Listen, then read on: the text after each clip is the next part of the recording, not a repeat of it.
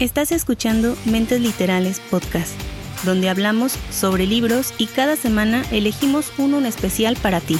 Somos tus anfitriones Ana y Mixtega. Anímate a sumergirte en el mundo de la literatura.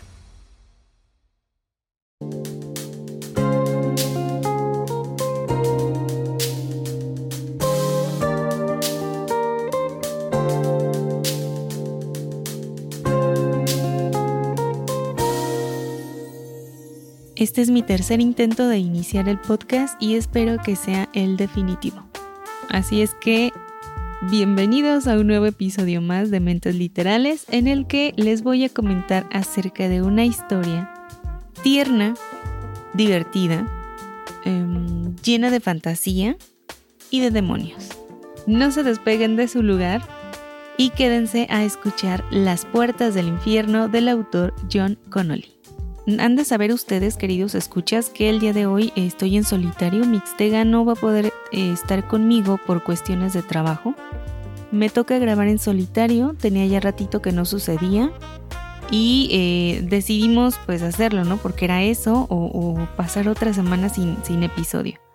Em, además de eso se suma el hecho de, además de que estoy sola, se suma el hecho de que estoy a unas horas más... Em, más tardías de lo que suelo grabar comúnmente. Precisamente con la esperanza de que se redujera un poco el ruido ambiental, que no hubiera tanto, em, eh, tanto ruido de casa, tanto ruido de, de la calle. Pero pues no contaba con que todo mundo pues ahorita como que sí agarra la vacación, ¿verdad? Entonces eh, era un pasadero de carros, de motos, ruido, mucho, mucho ruido. Entonces espero que a estas horas ya por fin esté menguando un poco el, ruido ambiental, que prevalezca el silencio. y que por fin se pueda grabar, porque he intentado hacerlo, pero sí eh, era interrumpida en varias ocasiones, pero creo que eh, hasta el momento vamos bien. Así es que eh, vamos a intentar darles esta reseña. Bueno, voy a intentar darles esta reseña. Hoy no puedo usar tanto el plural porque pues, estoy solita, ¿verdad? Nada más estamos los grillos y yo. Pero pues ellos no cuentan tanto. Quizá los pueden escuchar de, mm, muy muy de fondo. Espero que no se escuchen tanto. Pero estamos en compañía de los grillos. ¿Quién más está? Creo que está por ahí también despierta mi hermana. Los demás ya están durmiendo. Estoy ya rozando la medianoche. Ya son horas... Em, en que se puede hablar de estos temas infernales. Sin embargo, antes de entrar en estos temas, vamos a llegar a la sección de novedades. El día de hoy no les voy a recomendar un libro, sino dos. El primero de ellos se titula Anima Tora, de la autora Claudina Silva Nieto.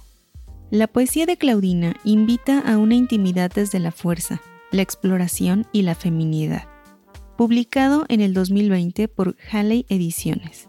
Animatora es una bestia suave de palabras e imágenes dinámicas y sexuales que provienen de una oscuridad creadora. La poeta dirige a esta bestia desde su lugar de mujer, abriendo surcos en un terreno plagado de ruinas patriarcales. Claudina Nació en Buenos Aires en 1981, lleva escribiendo cuentos y novelas desde hace más de 20 años al momento de publicar esta primera recopilación de algunas de sus poesías. Habiendo transitado la carrera de comunicación social y el profesorado del francés, la literatura siempre jugó un papel central en su vida.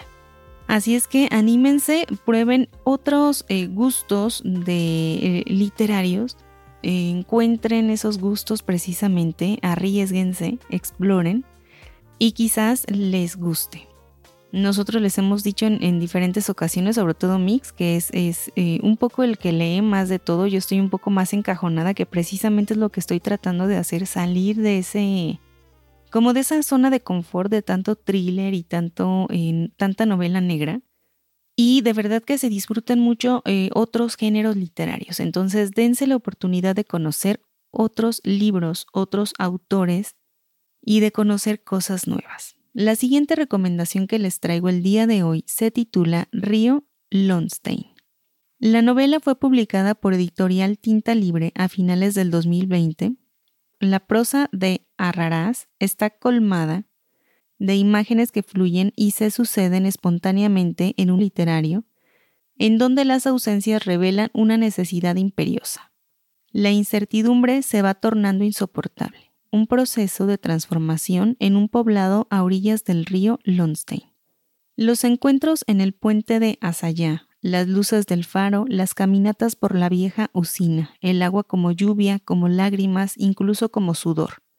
Recorren esta historia que mantiene en vilo la lectura hasta el final. El autor Pablo Arraras nació en Buenos Aires en 1974. Realizó estudios en comunicación social y es amante de la música, la literatura y el cine. Su cotidianidad no es ajena a las problemáticas sociales, económicas y políticas. Río Lonstein es su primer libro publicado, actualmente vive con León en las afueras de la ciudad.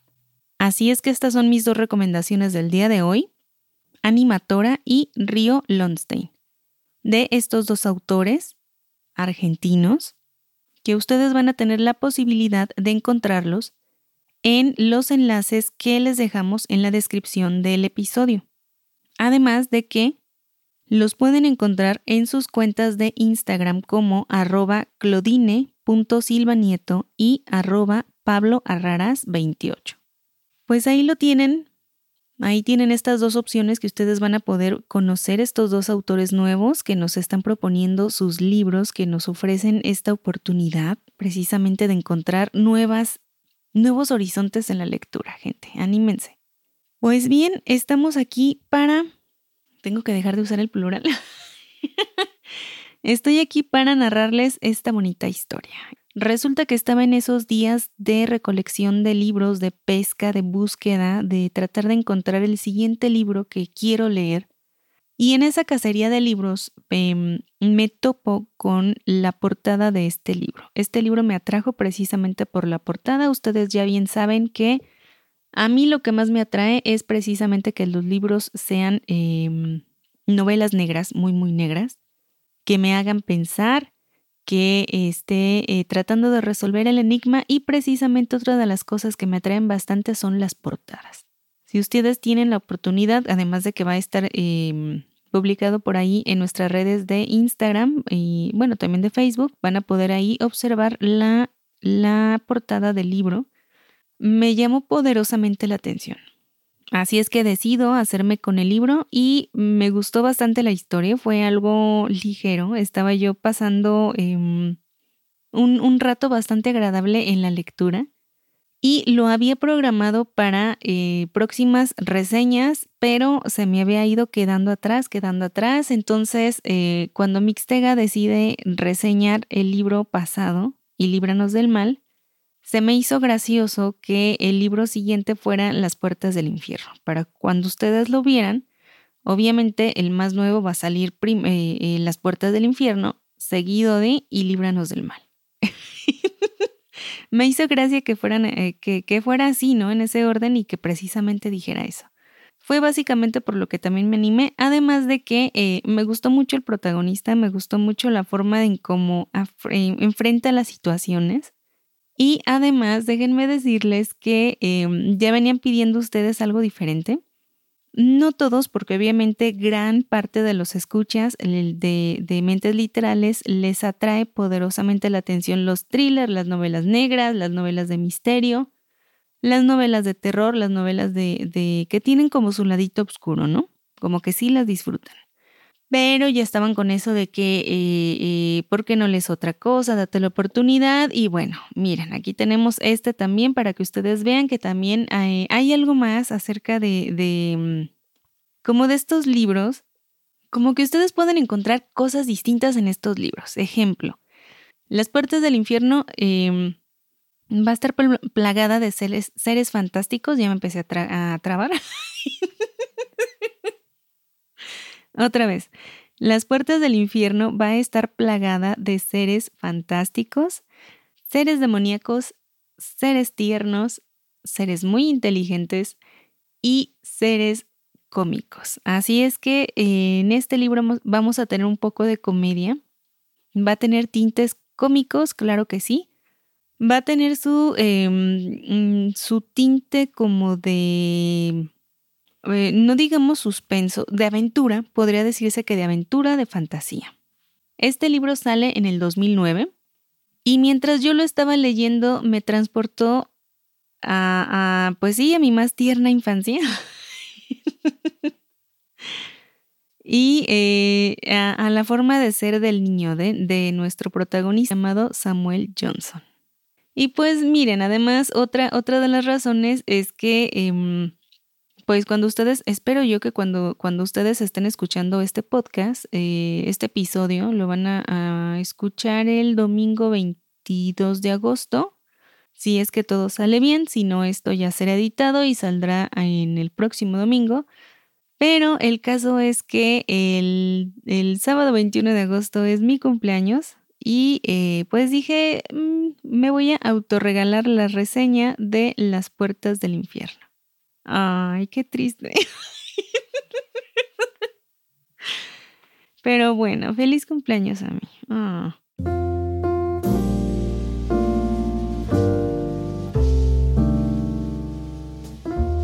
Hola, les habla Mixtega del futuro. Solo vengo para felicitar y darle sus besos y sus abrazos a nuestra querida Annie, que este fin de semana cumple años. Bueno, más bien el día de ayer, porque este episodio va a salir este domingo, ya que lo están escuchando. Pero el día de ayer fue su cumpleaños, así que felicítenla, mándenle muchos besos, muchos abrazos. Y de mi parte, yo le deseo que siga cumpliendo muchos años, muchos, muchos, muchos más. Y que nos siga reseñando más libros.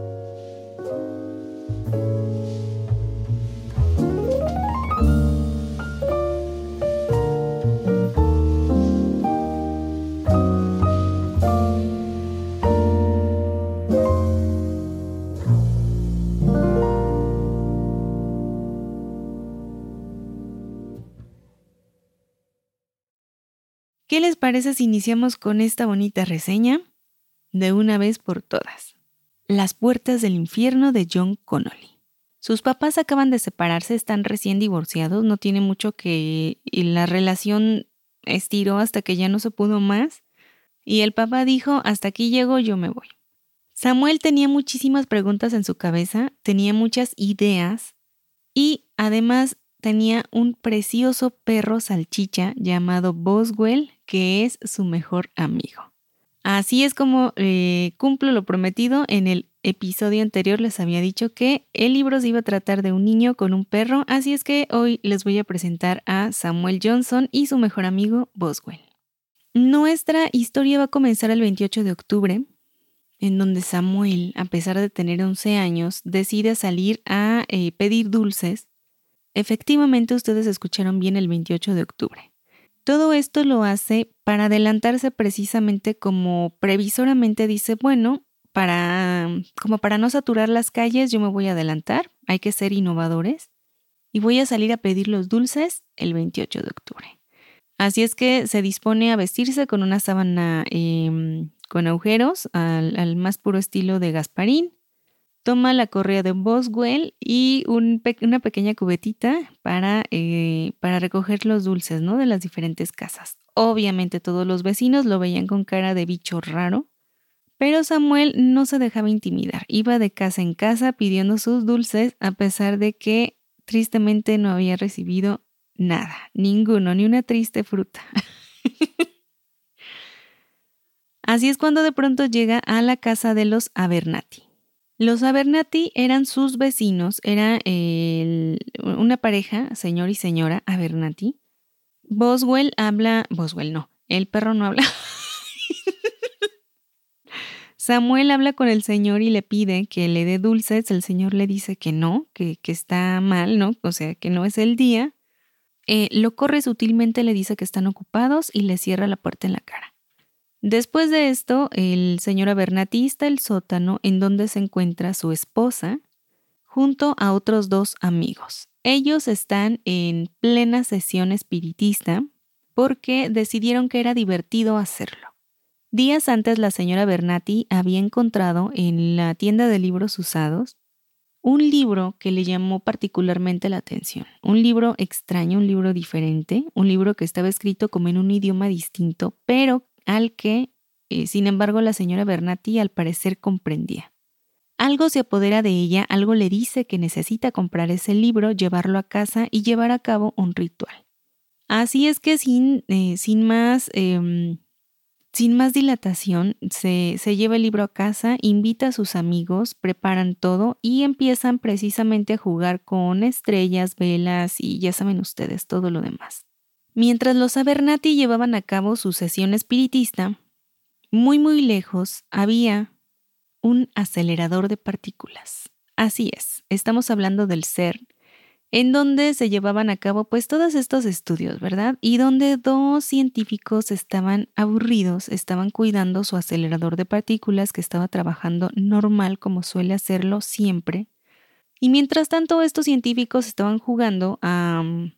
se me fue el nombre del juego. Es este. Mm, es un juego donde tratas de hundir el, submarino del otro o el barquito del otro. No sé, un juego que yo nunca llevé a cabo. El caso es que eh, ellos están jugando muy tranquilamente. De pronto se dan cuenta que algo, algo sucede, algo suena, algo va mal eh, con el acelerador. Y al parecer los datos, los datos em, dicen que se perdió una partícula, así como, como lo escuchan lo cual eh, suena totalmente ilógico porque una partícula no puede salir volando de ahí porque todo está eh, obviamente completamente cerrado, sellado, tienen a cabo eh, revisiones periódicas, totalmente, o sea, no, no, no había forma de que la partícula se escapara. Sin embargo, algo volando el acelerador de partículas y provoca que una de las partículas se escape, se fugue. Ante los ojos de los científicos, todo el registro de la computadora empieza a cambiar. Empiezan los, números, empiezan a, mm, como a, cambiar como si no hubiera sucedido, sucedido nada, como si se estuviera reprogramando todo el programa. Y ellos se quedan impactados, no saben qué hacer. ¿Quién les va a creer que absurdamente una partícula se escapó de un acelerador de partículas y que de pronto todo ese error se borró solo del sistema. No saben si informar a sus superiores o si por el contrario dejarlo como todo en calma, todo calladito, como debajo del agua, nadie vio nada. Pero puede más como su conciencia científica, puede más como, como ese peso, ¿no? De decir, tenemos una obligación. Así es que van con el jefe y precisamente pues le explican, eh, sabe, eh, sucedió esto, a pesar de que no hay registros, es nada más nuestra palabra contra todo lo demás, pero nosotros vimos que efectivamente una partícula em, pues se escapó y no sabemos dónde está. A todo esto, el profesor Hilbert era el jefe de estos dos científicos. Él creía en las dimensiones. Llevaba años de su carrera investigando precisamente el plano de las dimensiones estaba eh, eh, creando teorías, estaba tratando de comprobarlas y sin saber cómo de un momento a otro empieza a creer toda la versión que sus científicos le empiezan a contar acerca de la partícula perdida. Dice, ok, teóricamente es em, viable que una partícula escape, teóricamente es viable que esta partícula pueda abrir una puerta, pero ahora me pregunto en dónde está esa abertura y sobre todo lo más preocupante para el profesor Hilbert era la pregunta de qué saldría a través de esa puerta interdimensional. Y aquí es donde vamos a tener a uno de nuestros protagonistas, el gran malevolente, Lucifer, Satanás, Diablo, etc. El gran malevolente llevaba años, siglos, milenios haciendo planes para lograr salir de ese lugar en donde fue recluido.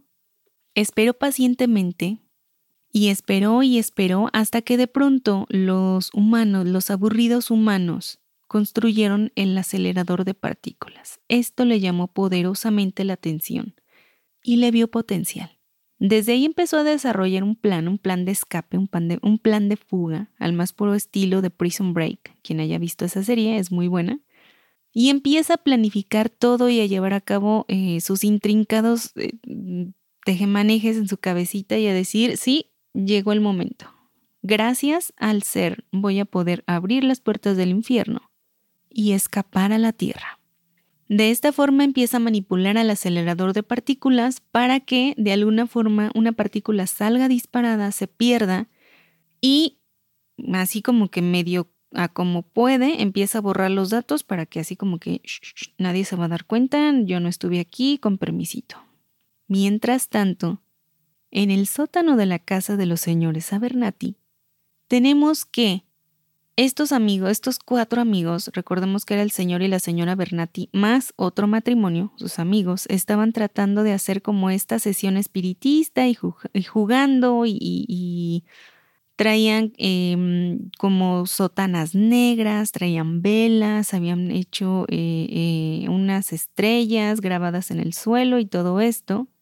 Cuando de pronto la señora Bernati empieza a pronunciar ciertas palabras, coincide precisamente con la fuga de la partícula. En ese momento empieza a resplandecer una luz azul al fondo del sótano, pero una luz azul bastante, bastante fuerte. De hecho, la luz parecía eh, como, o sea, el reflejo de la luz salía a través de la puerta de la ventana del sótano, precisamente a donde estaba pasando Samuel Johnson. Este niño curioso ve el resplandor azul en la pequeña ventana del sótano y se pregunta qué es lo que estarán haciendo los Abernathy para, para generar esa, esa especie de extraña luz. Así es que junto a Poswell se acerca a la ventana y es testigo de todo lo que ocurre a continuación. Imaginen ustedes que de pronto ven una especie de, de umbral, una especie de puerta Em, en forma, no sé, como de óvalo, resplandeciente de azul, y de pronto empieza a enfocar una reja, una reja muy antigua, muy vieja, y de pronto de esta reja sobresale una mano con garras que sujeta a la señora Bernati y se la traga, se la lleva como a través de este portal. El señor Abernathy y los dos amigos están como locos gritando de un lado para otro. El señor Abernathy está pidiéndole al portal que le regrese a su esposa. Se acerca demasiado al portal y también es atraído hacia este portal y los amigos de igual forma son atraídos por garras que sobresalen. Cuando todo esto sucede son devueltos los cuerpos, pero ya no son las personas que antes fueron. Son em, no sé si ustedes tendrán la imagen de, mm, hombres de negro, cuando la cucaracha gigante se disfraza del de, humano de una granja, no sé, que se pone el traje de humano, hagan de cuenta más o menos así. Estas, eh, estos entes o estos demonios que han logrado traspasar a la Tierra a través de este portal utilizan como este disfraz de humanos de los señores Abernathy y de los amigos para para disfrazarse, para pasar desapercibidos e iniciar así, por fin, el plan del gran malevolente de conquistar la tierra y abrir las puertas del infierno. Este era el primer paso. Bueno, el segundo paso. El primer paso era robarse la partícula. El segundo era llevar esa avanzada de, para que pudieran como, como ir haciendo los primeros avances ¿no? de esta conquista. Y una vez que sucede esto, el portal, ¡pum!, desaparece. Los cuatro demonios empiezan a hablar entre ellos, empiezan a esconder eh, sus garras, sus tentáculos, las púas, los múltiples ojos. Todo esto lo empiezan a esconder cada uno de ellos dentro de su disfraz de humano, dentro de la piel que acaban de robar de los Abernati y de los otros eh, amigos, hasta adquirir una, em, un aspecto casi normal. Mientras tanto, Samuel está impactado en la ventana. Obviamente él está afuera, él está impactado. Toma a Boswell y sale corriendo a su casa. No puede creer lo que está viendo, no puede creer lo que está sucediendo en su cabecita. Aún no sabe muy bien de qué fue testigo, solo sabe que, solo sabe a ciencia cierta que los Abernathy ya no son los Abernathy. No saben dónde está, en dónde están o qué sucedió, pero le queda claro que esos, esos entes o esas personas ya no son lo que eran antes. Cuando llega a su casa, obviamente trata de hablar con la niñera que lo está cuidando, que está cuidando a Sam, pero la niñera no quiere hablar nada ah, con él, no, no se llevan bien, lo manda a su habitación. al día siguiente trata de hablar con su mamá acerca de esto, pero la mamá tampoco le pone mucha atención que digamos, o más bien no entiende lo que está tratando de decirle Samuel. Samuel le habla acerca de todo esto que vio y la mamá eh, lo toma por un juego de imaginación. Entonces, en lugar de, decirle eh, o, de preocuparse por lo que acaba de ver, lo primero que dice es, eh, llegaste tarde anoche, la niñera me dijo que llegaste tarde, no puedes llegar más tarde de esta hora, no pudiste cenar, la cena se enfrió, se echó a perder o se desperdició. Y Samuel está de, oh por Dios, no me puedo creer, o sea, te estoy hablando de que nuestros vecinos fueron tragados por un portal interdimensional y tú me estás regañando por llegar media hora tarde a casa. Pero así sucedía, eh, así eran las cosas en la vida de Samuel. Em, como que digamos que ya había gastado bastantes preguntas, em, o más, más bien bastantes historias, pues sí, también preguntas absurdas que luego realizaba a los mayores y era tomado por un niño preguntón, por un niño eh, no irritable, porque no era irritable, bueno, sí, para algunos sí lo era, de hecho. Em, como que no lo sabían manejar muy bien, precisamente por las preguntas, pero que luego sí les hacía unas preguntas acá medio filosóficas que ponía a sudar a su maestro. Su maestro sí era así como que, ay no, por Dios, ¿ahora qué me va a preguntar? Ya no quiero saber nada de este niño. Pero bueno, así da inicio todo el plan del, mal, del gran malevolente. Sin embargo, las chispas de energía, estas chispas de energía de, la partícula y del portal y todo esto, eh, hagan de cuenta que habían creado otra fisura. Bueno, más bien, no. A ver, recapitulando. Las chispas de energía habían creado una fisura en las puertas del infierno. Era una fisura pequeña. Solamente demonios pequeños habían logrado pasar por el portal, es decir, los cuatro primeros que estaban en la casa de los Abernati fingiendo ser seres humanos normales. ¿Ok? Es decir, que se abrió un portal entre el mundo y el infierno. Sin embargo, una sola de estas chispas, una, crea accidentalmente un portal entre un demonio llamado Nurt, que es un demonio de nivel muy muy inferior, un demonio eh, chistosito de color rojo que había sido castigado porque realmente era muy fastidioso, era muy em, era muy molesto para los otros demonios. Entonces, eh, como, como que lo habían repudiado, como que le dieron la queja al gran malevolente, el gran malevolente lo manda a llamar y le dice, ya, o sea, bájale de espuma. Nadie te soporta. Y pensó, Nurt pensó que en ese momento lo iban a, desaparecer, lo iban a matar o lo iban a, como a castigar durante siglos de torturas. Sin embargo, el gran malevolente, en lugar de todo esto, le dice, em, vete de aquí, te voy a mandar a los páramos, a que estés por allá, ¿no? A que tú reines solito por allá. Eh, dicho en otras palabras, eh, fue como, digámoslo así, desterrado a estos páramos en el mismo infierno, o sea, todo esto en el mismo infierno. Sin embargo, los páramos estaban totalmente solitarios, eran como desiertos, o sea, eran desolados, era, estaba completamente en soledad, solamente le habían mandado un ayudante llamado Ajenjo.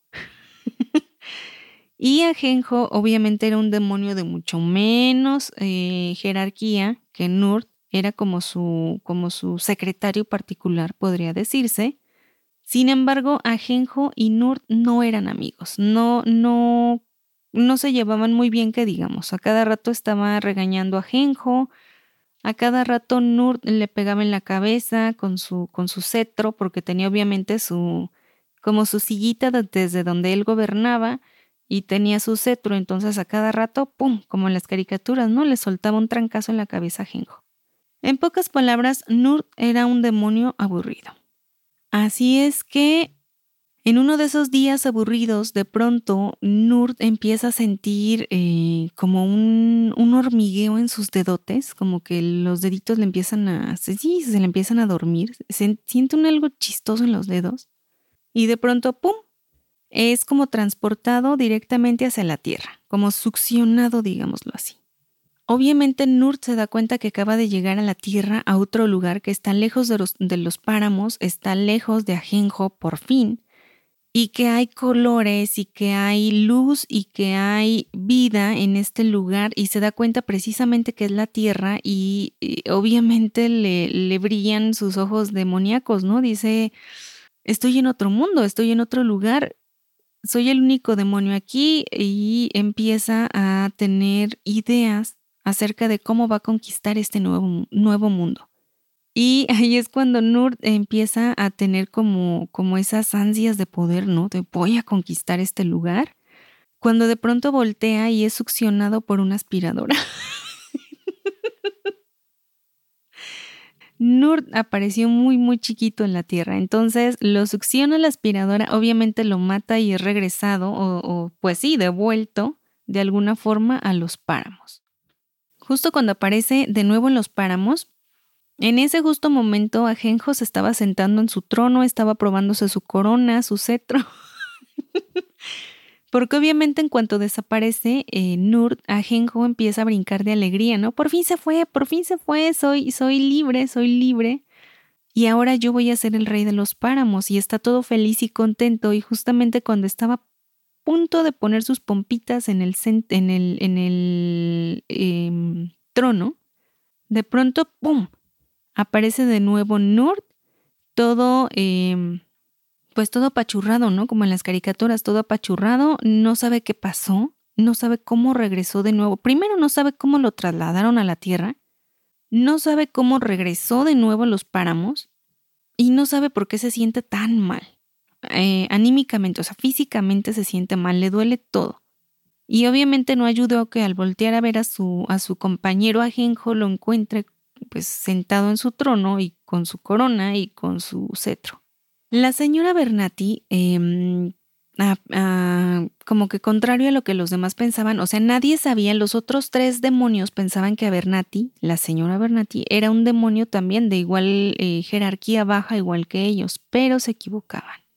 La señora Bernati era uno de los oficiales de mayor confianza del gran malevolente. Había sido enviada como avanzada para inicio de su gran plan y para preparar todo para la llegada del gran malevolente. Sin embargo, la señora Bernati se da cuenta de que un pequeño niño y un perro aún más pequeño fueron testigos de su llegada a la tierra y dedica casi todos los días a espiar a Samuel y a ir tras él. Obviamente Samuel, como les comento, trata de, hablar con la mamá, trata de hablar con la niñera, trata de, pues, de que alguien le crea. La señora Bernati dice, mm, eso me va a traer problemas, se supone que esto es, un, es eh, algo secreto que nadie debe de saber que nosotros estamos aquí todavía, o sea, es así como gran sorpresa, ¿no? Hasta que de pronto aparezca el demonio. Y decide eh, mandar un monstruo, un monstruo debajo de la cama para que acabe con Samuel. Obviamente no les voy a decir cómo se lleva a cabo esa, esa pequeña batalla de este monstruo contra Samuel y contra Boswell, obviamente. Y mientras tanto, Nur seguía yendo y viniendo del páramo a la tierra. No tenía como un, como un horario, sino de pronto, ¡puf! De pronto aparecía en la tierra, todo machacado y adolorido por el viaje, y decía, sí, otra vez soy libre, y andaba todo feliz y contento y no se daba cuenta porque obviamente él no conocía la Tierra, o sea, nada más la conocía de referencia, pero él nunca había estado en la Tierra, no conocía nada. Entonces decía, ¿qué es esa cosa que se dirige a mí a gran velocidad? Y de repente, un carro lo atropellaba. y era regresado al infierno. Ajenjo ya no se emocionaba, Ajenjo ya era de, ay, otra vez ya regresó, ¿no? Así como que pues ya ni me, ya ni me emociono, ya, ya no de tardar en regresar. En una de estos, eh, de estos, de estas teletransportaciones, de estas transportadas que se daban Nurt, llega al cuarto de Samuel. Los dos se quedan espantados viéndose uno a otro y empiezan a hablar.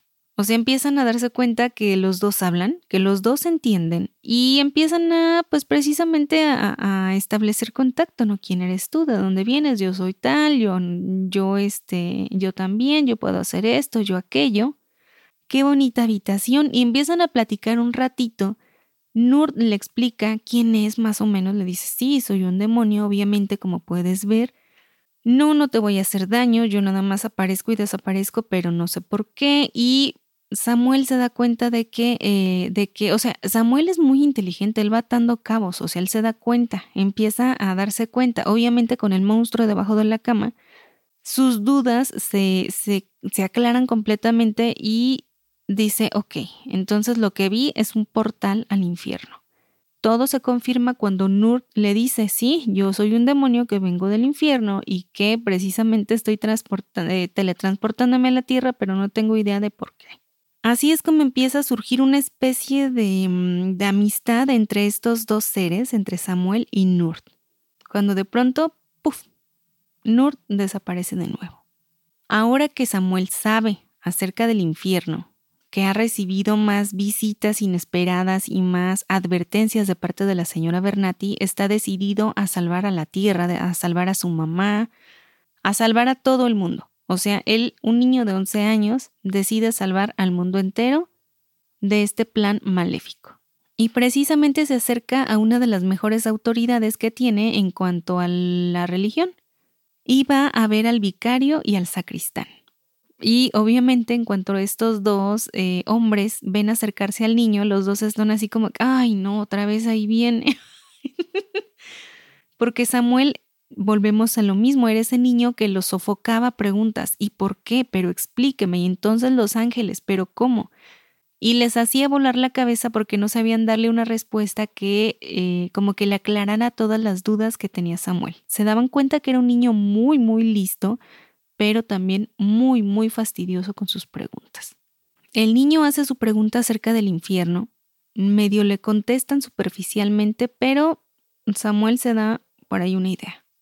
A Bernati está harta, la señora Bernati, de que no pueda controlar a Samuel, de que no pueda eh, causarle el miedo que ella pensaría que, tendría Samuel con toda esta situación. Ella pensó que se detendría con todas las amenazas y todos los peligros que había lanzado hacia, hacia él y decide atacar el punto débil de Samuel, es decir, al pequeño Boswell. En este momento es cuando Samuel decide eh, acudir a las únicas personas que le van a creer en este mundo, sus dos amigos, Tom y María. Estos dos niños eran inteligentes al igual que él. María era incluso, digamos, un poquito más inteligente, tenía una mente científica muy, muy desarrollada. Eh, Tom era un poco más, em, más de fuerza, digamos que él era un poco más deportista, pero también era inteligente. De esta forma forman un pequeño grupo, un pequeño escuadrón para, eh, pues para contrarrestar todo lo que se les viene, ¿no? Todo el, como el apocalipsis que pronto se va a, desarrollar. Obviamente estos niños llevan a cabo una investigación, obviamente los niños acuden a la casa de los Abernati a enfrentarse a estos riesgos para comprobar la teoría de Samuel de que es un portal hacia el infierno y salen convencidos de esta idea. En la desesperación, Samuel manda una carta al ser en donde les dice que la partícula perdida, eh, que les da todos los datos. La partícula desapareció el 28 de octubre, yo la vi a tales horas. En el sótano de mis vecinos tenía una luz de este tipo, o sea, decide contarles todo en una carta que manda al ser en donde les está hablando acerca de esta em, como de esta conspiración que están haciendo los demonios para abrir la puerta del infierno mediante la partícula perdida y, manda toda su carta. Entonces, eh, tiene todas las esperanzas puestas en que los científicos le ayuden. Durante todo este tiempo, durante todos estos días en que, en que se hizo famosa la noticia de que una partícula se les había fugado eh, al colisionador de, no al colisionador, no al acelerador de partículas. Ah, no sé si es colisionador. El colisionador estaba apagado, en pocas palabras. O sea, mientras todo esto se, desarrollaba en mm, el caos, la investigación y todo, obviamente el colisionador estaba apagado para eh, comprobar que todo estuviera funcionando bien, para eh, revisar todo el registro de, la, de las computadoras y todas esas cosas. Evidentemente en el registro, ya cuando se hace un registro minucioso a través de los días, se dan cuenta que efectivamente alguien como que sobreescribió los datos, o sea, sí ven que fue manipulado pero no saben cómo lo realizaron ni quién lo hizo. Entonces, estaba pagado por precaución. Sin embargo, para el siguiente paso del plan del gran malevolente, el colisionador tenía que prenderse, o sea, por fuerza necesitaba la energía del colisionador. Así es como él desde sus profundidades, desde donde él estaba reinando, lo prende y es cuando de nuevo empieza a funcionar este, este túnel y se empieza a hacer cada vez más grande y empieza a atravesar cada vez más la puerta del infierno. Em, yo creo que hasta aquí voy a dejar la historia. Es una historia, mm, pareciera ser un poco más infantil, pero, mm, o juvenil, pero honestamente yo me divertí eh, leyéndola. Se me hizo una historia diferente y divertida. Porque aparte los personajes son curiosos, son graciosos. Lo lees muy rápido, es, lectura rápida, fácil, de fin de semana. Y te da risa las situaciones. Entonces es algo diferente, algo que les va a gustar, que los va a relajar y que em, tenía ganas de, traerles y comentárselas a todos ustedes. Eh, yo la califico con cuatro estrellas. Me gustó mucho, mucho. De hecho, hay continuación, hay segunda y tercera parte, pero no están traducidas. Eh, sin embargo, yo no sabía esto, yo me di cuenta mucho tiempo después. Mm, sin embargo, yo me quedo con este primer libro, o sea, sí tiene un como un cierre, pero es una bonita historia de amistad, a fin de cuentas. Creo que lo que más te resalta aquí no es tanto así como el, el miedo y todo esto, sino es, es precisamente la amistad. Obviamente hay escenarios absurdos en donde de pronto empiezan a meterse varios demonios a la tierra y empiezan a convivir, pero lo mismo, o sea, no saben a lo que se están enfrentando no saben cómo van a reaccionar los humanos y también los humanos no saben cómo van a reaccionar. O sea, ¿cómo reaccionarías tú si de pronto eh, de la nada empezaras a ver correr un, como un puerquito, ¿no? Como un tipo jabalí, más o menos como el de las tortugas niña. y que de pronto está corriendo detrás de ti o que de repente estás en el bar y entra y quiere tomar de lo que tú estás tomando porque para ellos también es una experiencia nueva y diferente. Entonces había quienes trataban como de hacerse amigos de los, de los demonios, había quienes estaban peleando con ellos, quienes huían, quienes los, eh, los sí los estaban enfrentando. Entonces eh, hay, hay de diferentes reacciones en la novela. Em, obviamente pasan muchas más cosas. La señora Bernati es súper, súper mala y es un villano muy poderoso y Samuel es solamente un niño que no tiene ninguna experiencia en cómo luchar con o cómo defenderse de todo esto, pero es inteligente.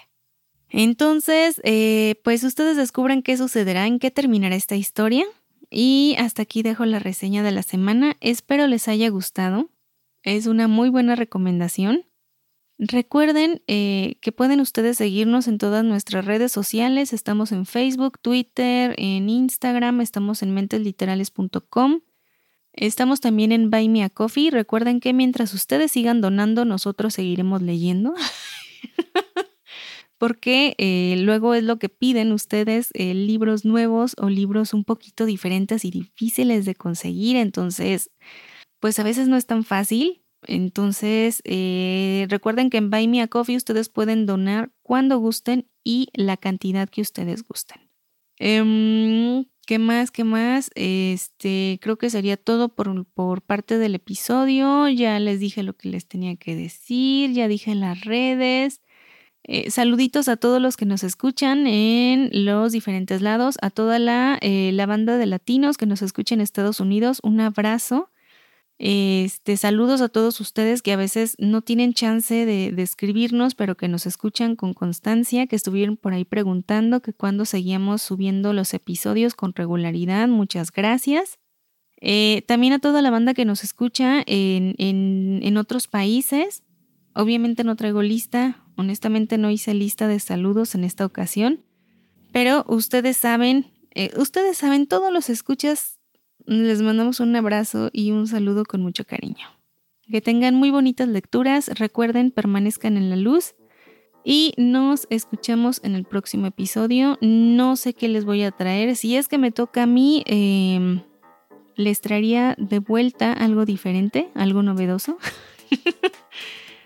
Y si le toca a José, a Mixtega, pues ahí sí no sabría decirles. Sería algo biográfico, supongo, o algo un poquito de drama con tintes románticos, hasta donde recuerdo. Así es que no sé, es un volado, es, es una sorpresa. Cuídense mucho, tengan excelentes lecturas. Chai.